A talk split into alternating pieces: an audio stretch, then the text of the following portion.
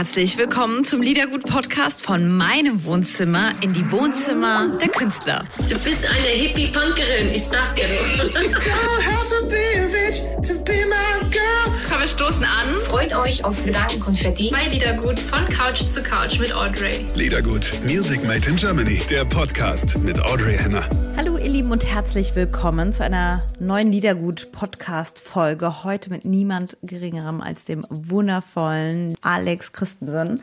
Ich habe mich wahnsinnig gefreut, ihn in der Sendung zu haben. Denn mit Alex Christensen mal gemütlich zu reden, ist einfach großartig. Die Geschichten über diese Jahrzehnte sind so großartig zu erfahren. Und immer wenn man mit ihm redet, erfährt man irgendwas Neues. Ich wollte kurz aufzählen, mit wem er gearbeitet hat. Ein bisschen Name-Dropping machen. Tom Jones, ATC, Gigi D'Agostino, Helene Fischer, NSYNC und so. Aber ich finde auf Anhieb keinen Namen aus der Branche, also keinen relevanten, der nicht mit Alex Christensen gearbeitet hat. Deswegen machen wir es einfach andersrum. Und er hat eine frisch gesignte Künstlerin von sich mitgebracht, die kommt später auch noch mit dazu. Die liebe Katha. Also herzlich willkommen. So, mein lieber Alex, herzlich willkommen bei Liedergut. Ja, hier in der Show. Das erste Mal, dass wir, dass wir dir eine Show widmen, beziehungsweise dass wir uns zum Interview, wenn auch jetzt aktuell nur, nur ähm, digital treffen. Aber herzlich willkommen in der Show. Danke, ich freue mich sehr, dass ich endlich wieder dabei sein darf. Habe ich 30 Jahre für gebraucht. Hm, 30 Jahre hast du gebraucht. Das stimmt nicht ganz. Wir hatten uns 2019 getroffen in Mannheim. Es war kurz vor. Und da konnte ich Immer dich ein bisschen. Vor Corona und nach Corona. Ne? Dazwischen war irgendwie nichts. Genau, das war die Zeit noch davor. Da habe ich meinem Team gesagt, ey, mit dem Alex kann man sich so toll unterhalten. Ich möchte unbedingt mal eine ganze Sendung machen. Es ist äh, eine große Ehre, dich ähm, an der Strippe sozusagen zu haben. Deine Musikgeschichten sind natürlich ziemlich aufregend. Also da steht ja ein Lebenswerk einfach mal da. Es ist jetzt halt so aufgelaufen. Das klingt, als wärst du so alt, aber bist du ja gar nicht alt. Das, und da kommen wir zum Punkt, das ist ja das ganz Besondere. Du hast ein Lebenswerk und so viele Jahrzehnte, ohne, ohne äh, alt zu sein. Geil, geiler Typ. Das ist ganz, ganz süß. Äh, Also ich, ich, ich fühle mich auch nicht alt. Also Ich, ich denke immer noch, dass irgendwann hier einer klingelt und sagt, Herr Christensen, Sie gehören da gar nicht dazu. Sie gehören nicht in die Musikbranche. Wir müssen Sie jetzt entfernen.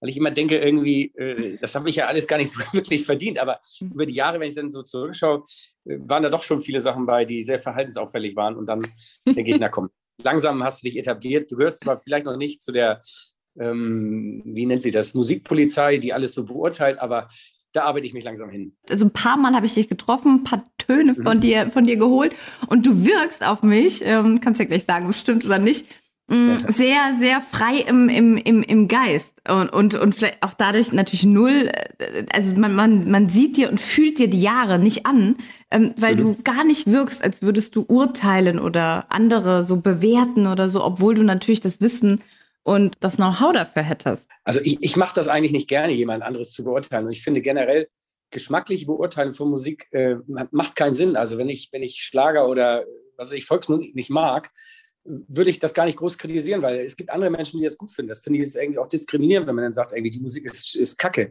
Das finde ich, äh, geziemt sich nicht. Man kann das sicherlich analysieren und irgendwie sagen, ähm, das äh, ist gut für die Charts oder das kann erfolgreich sein. Aber ich finde, über Geschmack äh, zu urteilen, über irgendwas zu urteilen, was, was mir nicht gefällt, das macht man nicht. Und da habe ich mich immer dran gehalten. Und ich sehe es auch eher immer so, ich freue mich über den Erfolg anderer, wenn die Erfolg haben. Und das motiviert mich. Oder wenn die tolle Musik machen. Und, und ich, ich weiß nicht, ich war bei Herbert Grönemeyer mein letztes Konzert vor Corona. Es gibt ja so ein paar Lieder, die man nicht mehr so hören kann, weil die so oft gelaufen sind. Also Männer habe ich gedacht, das, das erreicht mich nicht mehr. Aber wenn man dann vor Ort ist und sieht, wie viel Freude das Menschen bringt, diesen Song zu hören und wie die aus sich rauskommen, die stellen dann ihre, Büroaktentasche dahin und drehen einfach völlig durch. Das motiviert mich immer wieder. Und das sind einfach schöne Momente, dass man, dass Musik so viel bewegen kann, dass Menschen sich irgendwie wirklich frei machen und, und riesen Spaß haben durch so ein paar Töne. Das äh, das finde ich immer wieder spannend. Und deswegen äh, hast du schon recht. Also ich bin da äh, total positiv aufgeladen, aber ich bin niemand, der irgendwas beurteilen möchte und dazu seinen Senf geben möchte, dass es irgendwie doch total schlecht ist. Das ist nicht meine Art. Also wenn man, wenn man dich auch so trifft und dir so zuhört, du wirkst ja total normal, nicht irgendwie wie so ein total abgedrehter Musikvirtuose, der das geschaffen hat, was du geschaffen hast. Wir, wir steigen da gleich ein bisschen ein durch die Jahrzehnte. Ja. Hast du, als du anfingst und oder deine erste goldene Platte irgendwie gemacht hast, ha- hast du geahnt oder für dich selbst, einfach nur privat für dich gewusst, ey, ich glaube, ich habe das richtig drauf. Ich kann hier richtig das rocken. Ich habe das irgendwie im Gespür, ich habe das an Händen. Was ich anfasse, wird zu Gold, das ist mein Ding. Ich glaube, wenn man das Gefühl hat, dann ist es eigentlich vorbei, weil eben, ich denke, de, de, dein größter Feind in deinem Schaffen ist eigentlich Erfolg, weil Erfolg macht dich bequem und du denkst, ich, ich kann das jetzt alles. Und ich, ich glaube, jeder, und sicherlich habe ich das auch mal gehabt, wenn ich irgendwie eine Nummer eins hatte, habe ich gedacht, das wäre echt ein cooler Typ und super und so. Aber äh, der Moment kommt eben ganz schnell, dass der Fahrstuhl auch wieder nach unten fährt. Deswegen glaube ich, ist Erfolg nicht unbedingt immer nützlich, sondern es, es, ist oft auch nützlich, dass man Fehler macht, weil das sind eben Sachen, aus denen man lernen kann. Ähm, deswegen äh, dieser Gedanke, äh, ich habe das jetzt voll drauf, äh, dafür bin ich selber auch zu sehr zerrissen mit mir selber und bin eigentlich mit meinen Sachen oft nicht zufrieden und denke, das hätte man noch besser machen können. Ähm, und zum Glück habe ich dieses Gefühl nie gehabt. Ich möchte das auch gar nicht haben. Ich finde, das ist so bresig, wenn man da so sitzt. Und ich habe ja oft auch Künstler kennengelernt, die sehr erfolgreich sind. Die sind zu, zufrieden mit dem, was sie haben, haben vielleicht nur andere Ziele, aber sind nicht bereit dafür alles zu geben, weil sie eben in ihrer Briesigkeit dann in ihrem Geld so sitzen und dann doch nicht vor die Tür wollen und so. Und das bin ich nicht. Also wenn ich dann irgendwie ein Ziel habe und das mir Spaß bringt und mich erfüllt, dann habe ich auch genügend Motivation, das zu machen. Wenn wir uns so unterhalten und dein Name fällt, dann ist in unserer äh, Generation bist du natürlich für uns die, die 90er weil uns das halt irre geprägt hat. Aber ja. egal welchen Namen man sagt, irgendwann landet man immer bei dir. Das, ja. da, da kommen wir selbst an, wenn wir, zum, wenn wir so ein bisschen zum Start gehen. Wir, wir haben ja zwei Stunden Zeit mit dir. Da kommen wir selbst an Verona Feldbusch nicht vorbei. Selbst das, ihr, ihr, ihr Ding da, dieses Rhythmus della Noche war ja auch von dir. Ist von, von dir, ist, von Alex Christensen ist eigentlich alles. ja, schrecklich, oder? Ob national also, oder international. Ganz, ganz toll und der, der, Song ist auch ganz toll. Ähm, aber es ist natürlich, ich habe den Vorteil, ich bin schon so lange dabei, deswegen sieht es in dem Moment so viel aus. Aber so viel ist das, glaube ich, gar nicht. Oder ich weiß es nicht. Vielleicht ist es doch ganz schön viel, keine Ahnung. Ähm, aber es ist ja auch schön. Also wenn man, wenn man, ich finde, das ist ja so, Musik ist ja wie so ein Spielplatz. Da geht man irgendwie in die Sandkiste, dann geht man aufs Klettergerüst und dann geht man auf die Schaukel und probiert so Dinge aus. Und das mache ich in der Musik ja sehr gerne. Also ich produziere eben auch gerne ein Paul Anker äh, Swing-Album, weil mich das herausfordert, weil ich dann mit Menschen arbeiten muss, die viel besser sind als ich, die viel mehr können, die irgendwie Partituren lesen und schon mit sonst wen gespielt haben. Und das sind ja Sachen, die, die einen im Leben motivieren, dass man eben sich selber herausfordert und, und und vielleicht auch versucht, schlauer zu werden und dadurch auch, auch interessante Menschen kennenlernt. Das finde ich ist so spannend an der Musik. Ähm, Falco hat mal was ganz, ganz Tolles gesagt. Er hat gesagt, ähm, nichts ist älter als deine letzte Single. Und da hat er auch völlig recht mit. Also man lebt ja als Musiker immer im Jetzt. Die alten Erfolge, da kann man sich zwar dran reiben und sagen, oh, was super, aber eigentlich ist das nicht so viel wert. Das ist als Maler was anderes. Wenn irgendwie ein Immendorf hat irgendwie Kaffee Deutschland gemalt, das ist sein bekanntestes Bild. Das hängt ewig und das wird auch immer so ikonisch bleiben. Aber beim, beim Song ist das manchmal so, das wird auch dann vergessen. Also denk an Ritmo de la Noche, der ist ja eigentlich auch schon so leicht patina und staubig. Ich finde gerade, dass man Songs mit, mhm. mit äh, Bildern vergleichen kann. Ich rede da öfter mit okay. äh, Künstlern drüber, weil das ist ja wirklich etwas, was bleibt. Es vergeht ja nicht. Es ist ja nicht wie Kunst auf dem Teller, wie vom Drei-Sterne-Koch oder so. Das ist ja äh, Ding, da, da ist ja eher das Image, was bleibt. Aber deine ja. Sachen bleiben ja. Du machst ja für die, für die Ewigkeit. Danke, das ist ganz süß. Ein Bild mich. kann ja auch irgendwie verloren gehen oder bröckeln oder kaputt gehen, aber deine, deine Sachen sind ja wirklich für die Ewigkeit. Das stimmt. Und äh, wo du natürlich recht hast, ich glaube, Musik ist der größte Influencer, den wir haben, weil das, das ist wirklich eine Sache, die geht so tief in deinem Kopf, die hängt als Melodie fest, die hast du als Ohrwurm. Ähm, das kann kein Bild erreichen und auch kein irgendjemand im Internet, sondern das ist wirklich, das geht wirklich tief. Und, das ist ja für jeden auch so die, die Timeleiste seines Lebens. Da habe ich meinen ersten Kuss gehabt, da habe ich den kennengelernt, da habe ich geheiratet. Also es verbindet man immer schon Musik. Vielleicht hast du da auch recht. Vielleicht sehe ich und das auch zu sehr alles, aus der Musikersicht. Ja, wirklich. Und alles kommt wieder. Inspirierst du andere damit nicht nur die, die, die Leute, sondern ja auch ja. Die, die, die Musiker. Gott, was haben wir Musiker bei uns gehabt, die erzählt haben, inspiriert von Alex Christen, inspiriert von Alex. Also du hast auch den, den Profis so viel, so viel mitgegeben über die ganzen Jahre. Es muss ein unglaublich schönes Gefühl sein.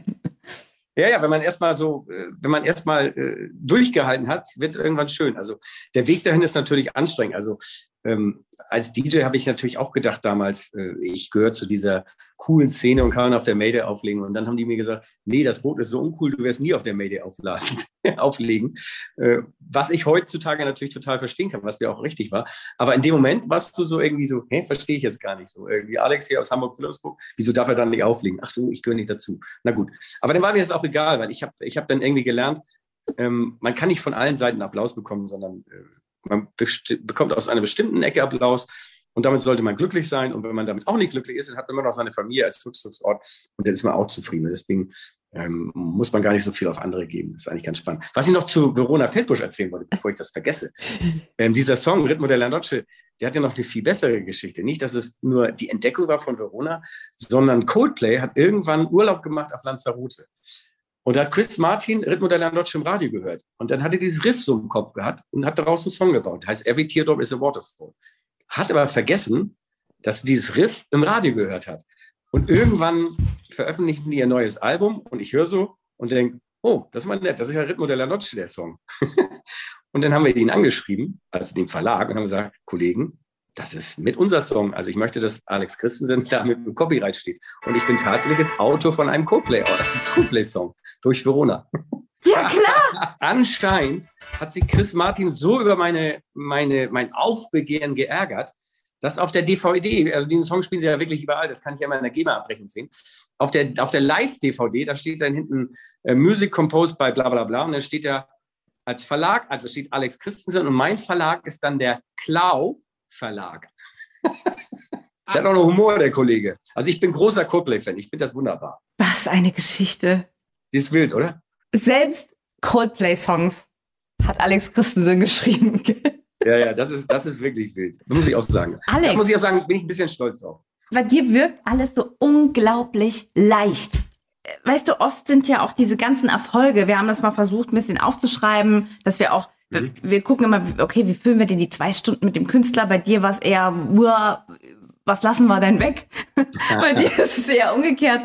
Normalerweise ist man da so voll behängt, auch mit Ketten und Erfahrungen und so. Und du wirkst, ich würde fast sagen, wie ein Künstler, der jetzt, weiß ich nicht, seit fünf Jahren oder zehn Jahren am Start ist und sagt so, hey, ich habe neue Platte draußen, Peace hat man eine neue Künstlerin an, die ist echt cool. So, so wirkst du. Und das ist ganz beachtlich für mich. Das freut mich, weil ich, also ich bin ja ganz großer Helmut Schmidt-Fan und der hat irgendwann gesagt, also immer wenn er ihn irgendwo getroffen hat, hat er zu den Leuten gesagt und die haben gesagt, oh, Herr Schmidt und so, und er hat gesagt, ich bin auch nur ein Jedermann. Ich finde, das ist eine mhm. wunderbare Hamburger Einstellung, dass man sich, äh, man kann sich über seinen Job nicht nur profilieren, sondern ich finde, man sollte sich darüber profilieren, wie man im Umgang miteinander ist, ob man sich sozial engagiert, ob man Verantwortung übernimmt und nicht irgendwie nur nach Profit strebt, sondern eben, ob man irgendwie ein guter Mensch ist. Und solche Leute habe ich auch gerne um mich herum. Also mich beeindruckt keiner mit Geld oder irgendwie Schein und Sein und dreimal in die Charts gewesen. Das, das juckt mich eigentlich, sondern ich umgebe mich lieber mit Menschen, die, die mich irgendwie durch ihren Intellekt oder durch ihren Umgang äh, beeindrucken. Und deswegen finde ich eben, ich mache Musik, aber ich, ich kann mich ja nicht wegen den paar Tönen über andere stellen und denken, jetzt bin ich ja voll der geile Typ.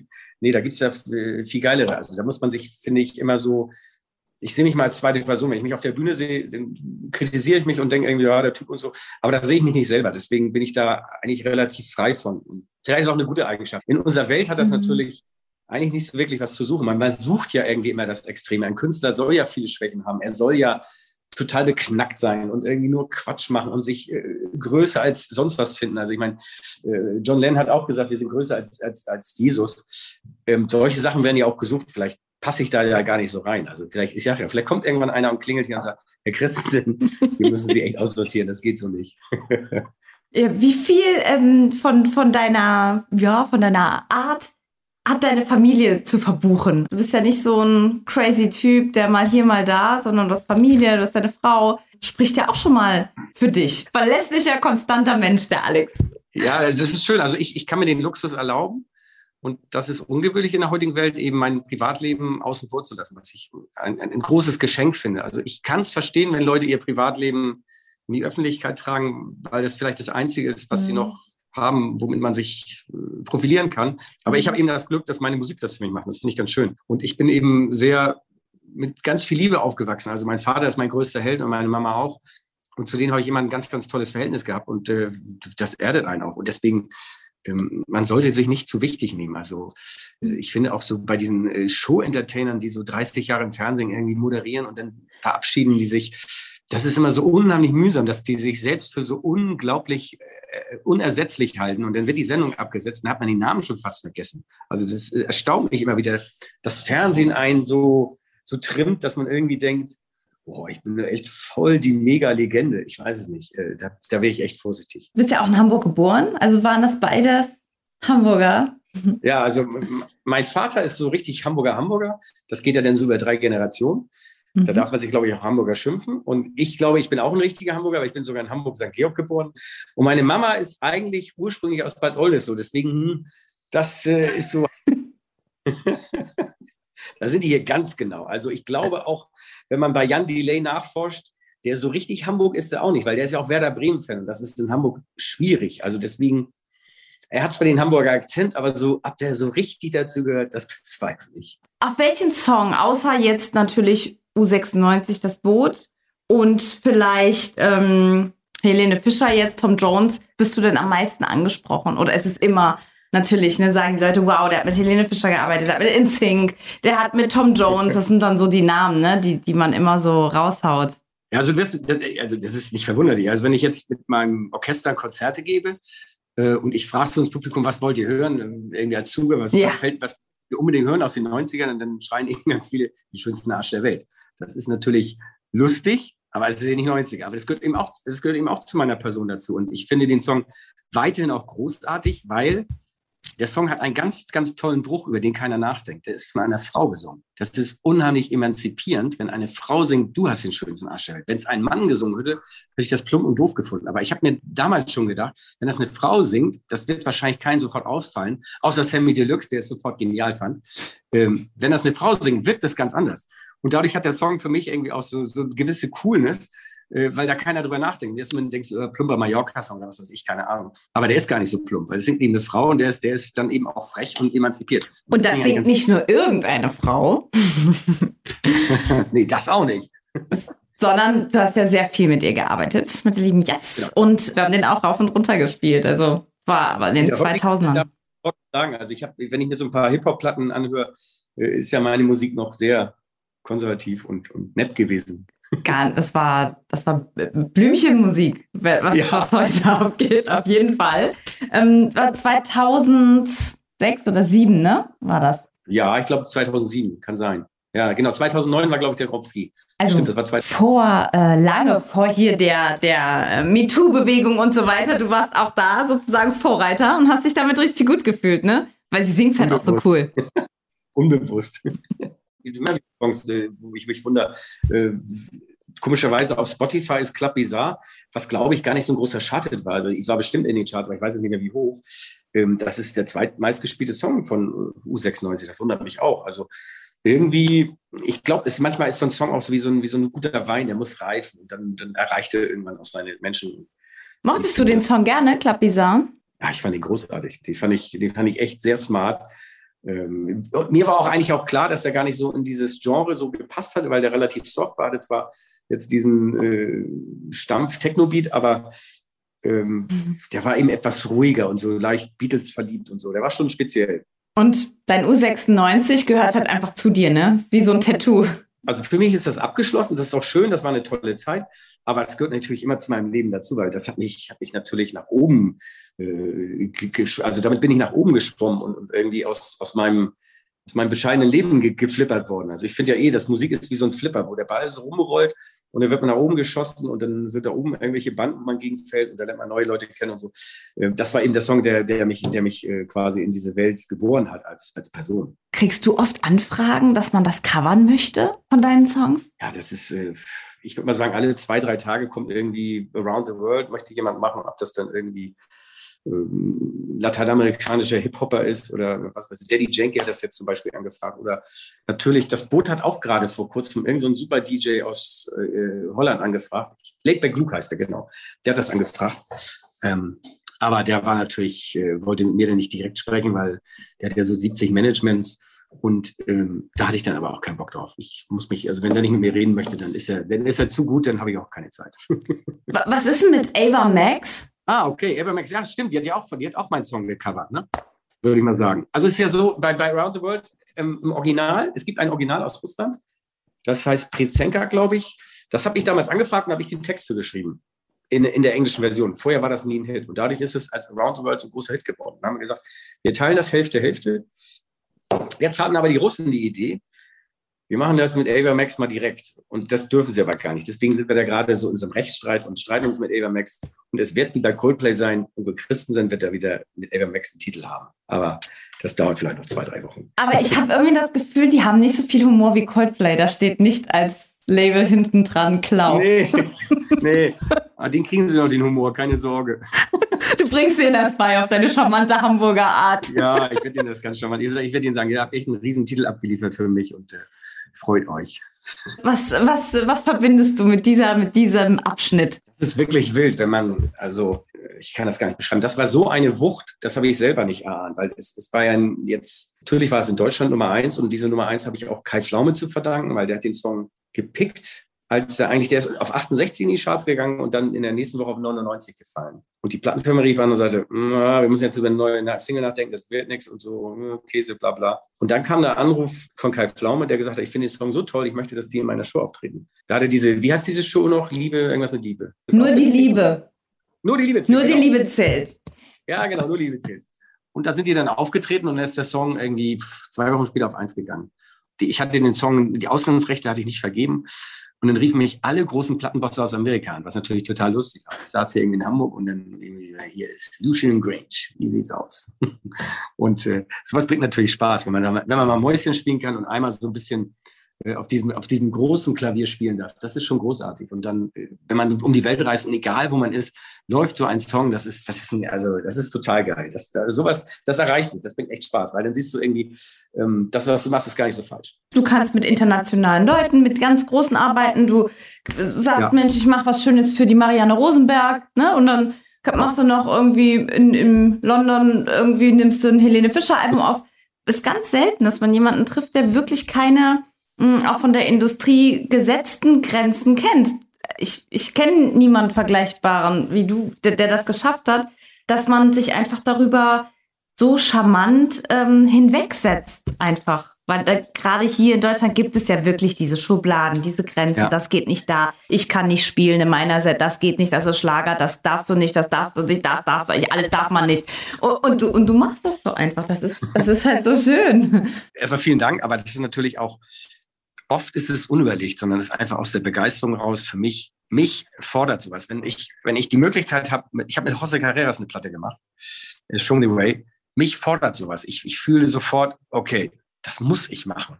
Und äh, es ist natürlich so, dass es macht Sinn, eigentlich immer in seiner Sparte zu bleiben, weil Schuster bleibt bei deinen Leisten. Damit wärst du sicherlich, also wenn ich das so durchgezogen hätte, vielleicht wäre ich damit erfolgreicher gewesen. Aber ich wäre sicherlich nicht glücklicher gewesen, weil äh, wenn man irgendwie ein Helene Fischer Album auslässt, dann, das, also das wäre für mich nicht denkbar. Ich finde, das ist äh, so eine unfassbar gute Künstlerin, so ein so eine, span so eine spannende, ich sage, nenne das jetzt einfach mal Marke. Äh, da muss man einfach dabei sein und äh, solche Sachen muss man einfach machen. Und da so, ja, und da muss man dann irgendwann auch sagen, das ist mir wichtiger als irgendwas die anderen denken. Und ich äh, glaube, ich habe mir das mittlerweile, da bin ich so vogelfrei. Ich kann echt machen, was ich mhm. möchte. Das wird mir nicht mehr so, also wird mir nicht mehr so übel genommen. Es gibt immer noch ein paar Leute, die irgendwie schreiben, äh, ah, du machst ja nur Coverversion, weil ich jetzt gerade ein, Album gemacht habe mit Coverversion. Ähm, aber das darf einen einfach nicht erreichen, muss man sagen. Ja, der hat sich jetzt nicht so gut informiert und dann schreibe ich zurück, ja, stimmt, ich mache nur noch Alben mit Cover. Das ist ja auch nicht schlimm. So. Ähm, ich glaube, entscheidend ist es wirklich, was man so für sich fühlt und wie man sich dabei fühlt. Und mich macht das einfach total glücklich, wenn ich irgendwo in einen Raum reinkomme und einen schweißnassen Rücken anhab, weil ich, weil ich genau weiß, hey, die sind alle viel besser als ich. Die können alle viel, viel mehr. Aber hey, die wollen mit mir arbeiten. Wie geil ist das denn? Jetzt kann ich was lernen. Da setze ich mich hin und freue mich einfach wie so ein kleiner Junge. Das ist einfach total geil. Wenn ich in London sitze und irgendwie, ich habe mit Sam O'Kell habe ich ein Album gemischt und der hat vorher äh, die Beatles remastered und, und hat auch mit ähm, George Martin von den äh, Beatles gearbeitet und all solchen Sachen. Also dann sitze ich da so und hat, was weiß ich, 16 Grammys sitzt du wieder so und denkst, wie geil. Ich sitze hier und der sitzt da und ich habe eigentlich gar keine Ahnung, aber der muss mit mir arbeiten. Also mir ist schon aufgefallen, du hast ja das Album mit Helene aufgenommen, äh, ein Weihnachtsalbum 2015, ne? Und das genau, war ja, ja, schon wunderschön in Abbey Road Studios, ne? Und da hat man mhm. gedacht, boah, richtig geil. Und dann war ja das Album aus den 90ern, auch mit dem Orchester begleitet. Berliner Philharmoniker war es, ne? Oder mhm. Berlin, ja, ja genau. Berlin Orchester.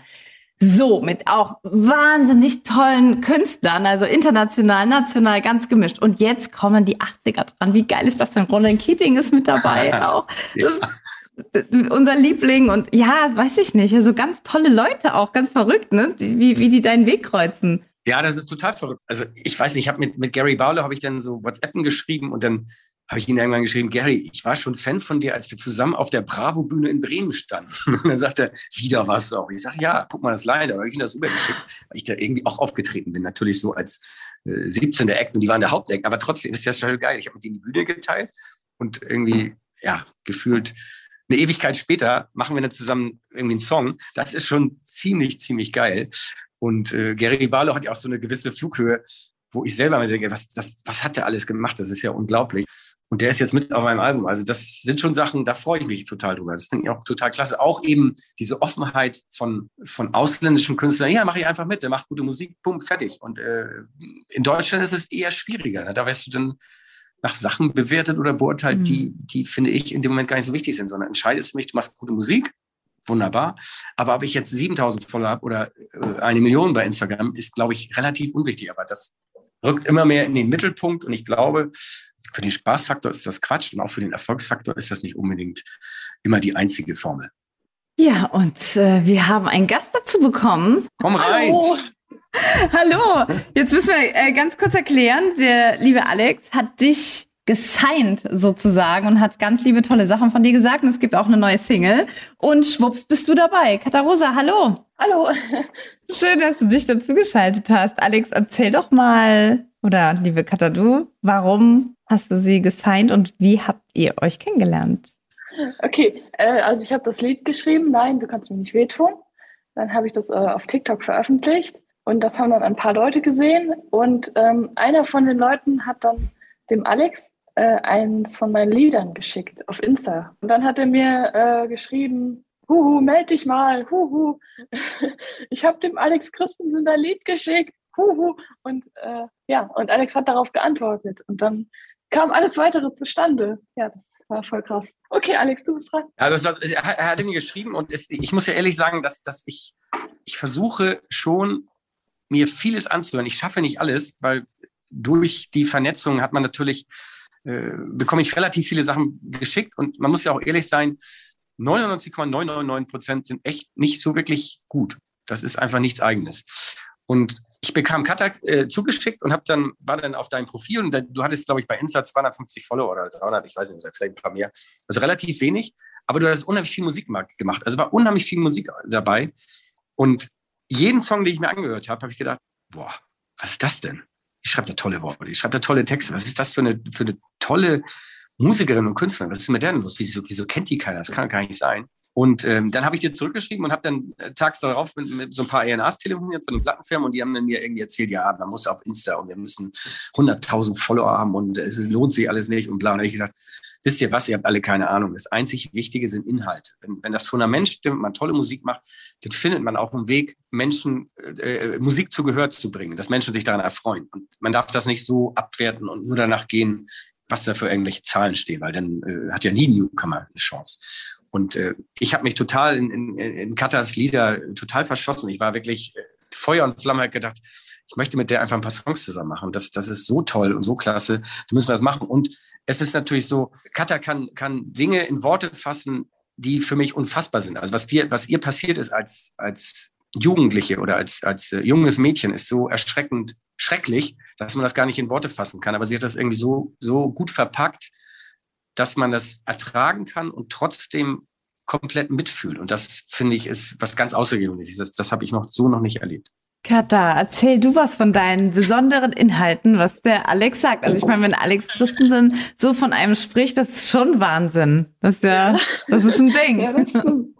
Schon ziemlich cool, ja. Ja gut, also für mich war das eigentlich gar nicht so krass. Also ich habe einfach wie immer äh, Lieder geschrieben. Das ist wie so ein Tagebuch führen. Äh, ich glaube, ich hatte auch einfach ein bisschen Glück.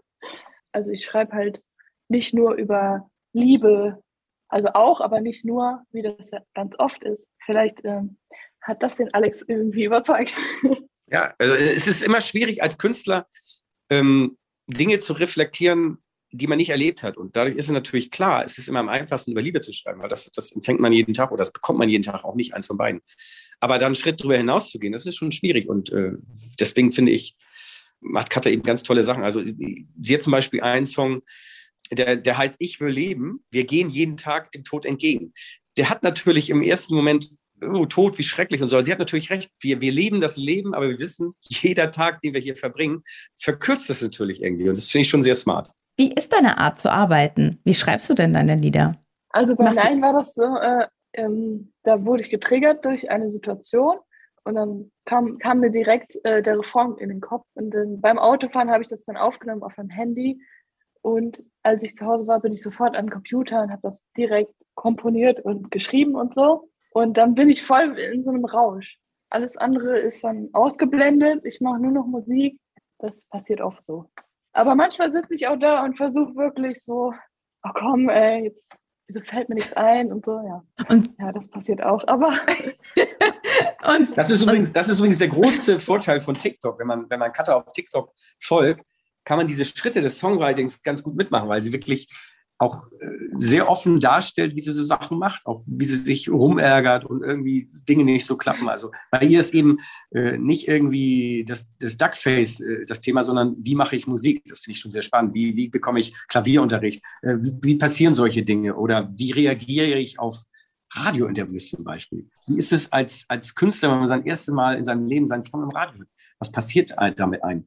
Äh, das finde ich eigentlich ganz spannend. Also deswegen, soziale Medien haben auch viele Sachen, die echt gut sind, wo man dran teilhaben kann und wo man dann auch so mitsüchtelt und irgendwie den folgt, weil das Sachen sind, die einen interessieren. Ich glaube, das haben wir alle, oder? Alex, hast du auch TikTok? Ja, aber ich bin ja ein alter Vogel. Ich bin auf TikTok irgendwie nicht so ich vergesse es einfach. Das ist das, das größte Problem. Ja, also ich gucke schon, guck mir, guck mir schon so andere Sachen an, aber ähm, ich finde mich auch oft nicht so wichtig genug, dass ich denke, das wäre jetzt was, was ich bei TikTok teilen möchte, weil ich denke, das interessiert doch niemand. Aber die Jungen, die, ich sag mal wirklich, die Jungen, ja, äh, die, die machen sich darüber keine Gedanken, ist das jetzt wertvoll oder ist es richtig oder so. Da, da, genau. Wenn man bei Cutter folgt, die, die, die macht eben alles mach. so auf TikTok und, und auch, ja, so also wirklich frei. Das ist wunderbar. Da bin ich, glaube ich, zu nachdenklich. Also ich bin in eher so am Rätseln. Ich hatte überlegt, ich, mach, ich war in London und die hatten uns äh, ein Hotelzimmer für 149 Pfund gemietet. Und dieses Hotelzimmer war so Endschrott. Also es ist wirklich unvorstellbar. Und habe ich gedacht, das könnte man ja eigentlich mal auf TikTok so ganz lustig posten. Und ich dachte, das interessiert ja auch keinen. Das ist ja auch eigentlich total doof. Und außerdem, ich kann doch nicht das Hotel schlecht machen. Und so kommen mir dann so viele Gedanken, dass ich dann doch nicht mache.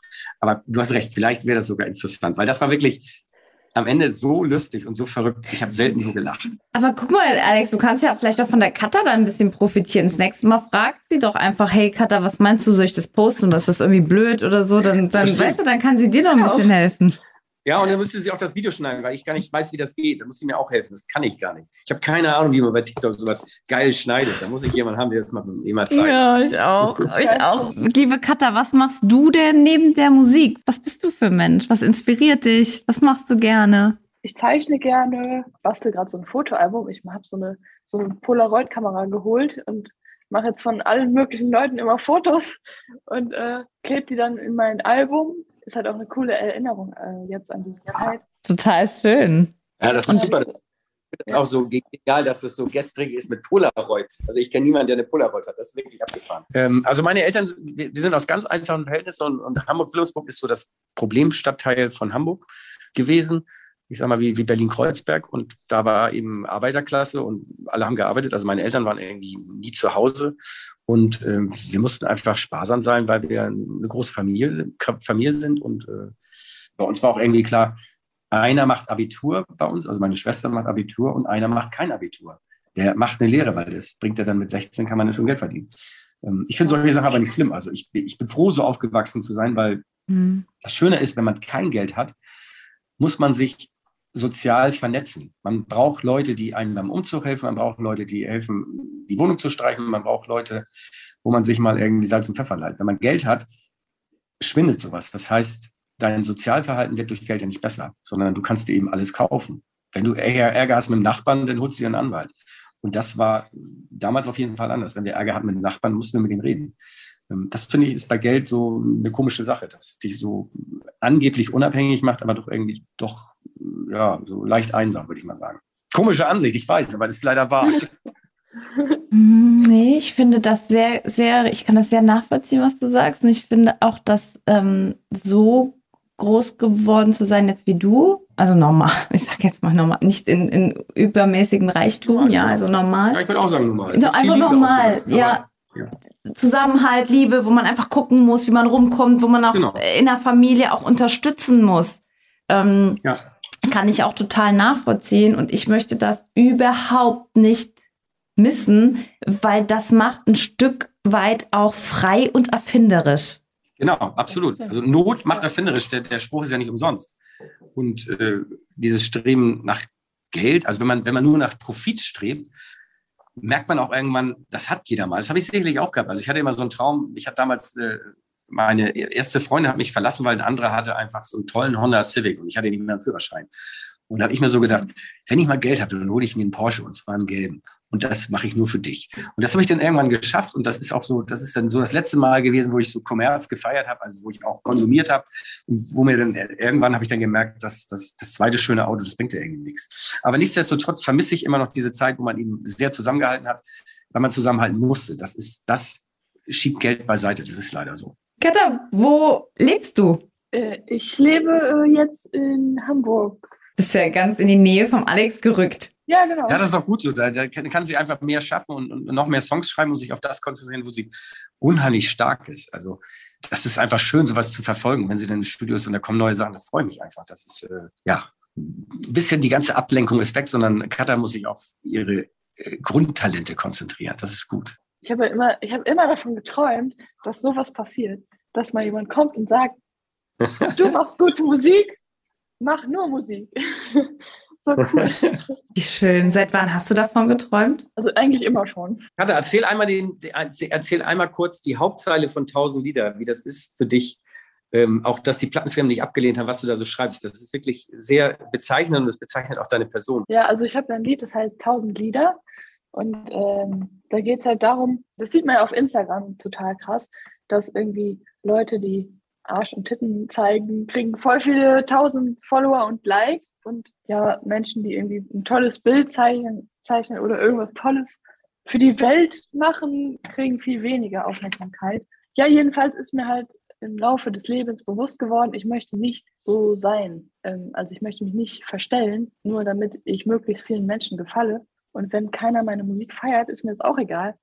Ich habe einfach Bock, Musik zu machen und wenn ich das einfach nur in meinem Zimmer mache, ist auch okay. Aber Gott sei Dank äh, darf ich das ja jetzt auch woanders machen. Meine Mutter ist mein größter Fan, ja. Ja. Ihr Lieben, Katha, es war ganz toll, dich kennenzulernen. Dankeschön. Vielen Dank, dass du dich dazu geschaltet hast. Das ist ein unglaubliches Talent. Vielen, vielen Dank, Alex, dass du, dass du ähm, ja, sie mitgebracht hast. Das war Ja. eine tolle Deine- Überraschung. Tolle Vorbereitung, diese guten Fragen und diese, dieses Das stimmt, ja. das tut unheimlich gut. Großartig. Gut, ihr Lieben, ich danke euch. Bis bald. Ich auch. Hört von mir. Danke, super. Tschüss, ciao. Tschüss. Ciao, ciao.